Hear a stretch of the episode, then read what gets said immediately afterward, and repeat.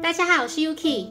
这集要来重温《六月新娘案》，这是个跟柠檬茶有关的爱情故事。木木的长官松本清长的女儿小百合即将结婚，对象是高山集团的继承人高山俊彦。小百合向柯南提起她的青梅竹马，那是个住在家里附近干妈店的小男生。小时候每次被欺负，他就会出手保护。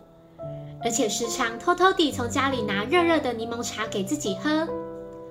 为了不忘记这份回忆，一直到现在都时常会喝柠檬茶，总觉得这样能给自己带来勇气。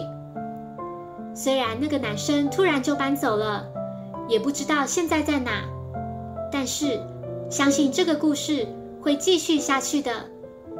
就在婚礼前夕。小百合喝下了有毒的柠檬茶后吐血倒地，后来被紧急送往医院抢救。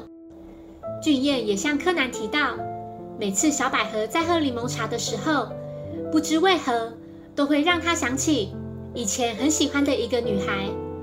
女孩在喝了柠檬茶后，总是一副很好喝的样子，可是自己却连她的名字都不知道。后来众人得知。下毒的人竟然是即将成为小百合丈夫的俊彦时，小百合的父亲松本清长愤怒地质问他为何要这么做。俊彦揭露了自己伤痛的过往。原来松本清长在二十年前追击犯人的车子时，突然冲了出来，撞死了无辜的家母。当时母亲还活着，如果用警车马上送到医院去的话，一定还有救的。但是亲长竟然对着还年幼的俊彦说：“别挡路，给我走开。”过了三十分钟后，母亲就在路边咽下最后一口气。从那之后，俊彦就不曾忘记，不曾忘记亲长那张既冷酷又无情的脸。虽然亲长在后来得知发生了事故，前往受害者家中，却发现他们已经搬走了。俊彦失去唯一的亲人后一无所有，后来才被高山家收养，一直到上大学时遇见了小百合。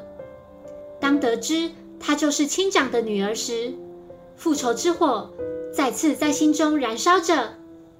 俊彦想让杀母仇人，也尝尝失去至亲的滋味，甚至觉得小百合很愚蠢，不知道自己接近她只是为了要报仇而已。会接受结婚，肯定也是觊觎高山家的财产。然而，随着故事发展，背后的真相是，小百合什么都知道。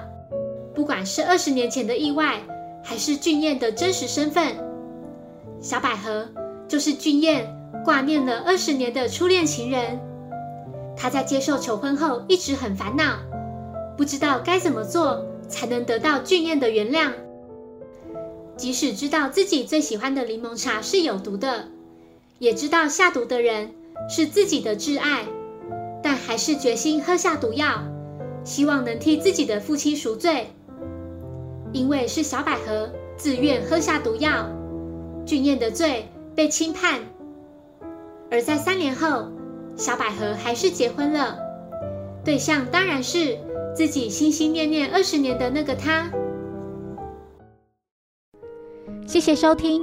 如果喜欢本节目，欢迎小额赞助给我支持，谢谢。那我们下一集再见，拜拜。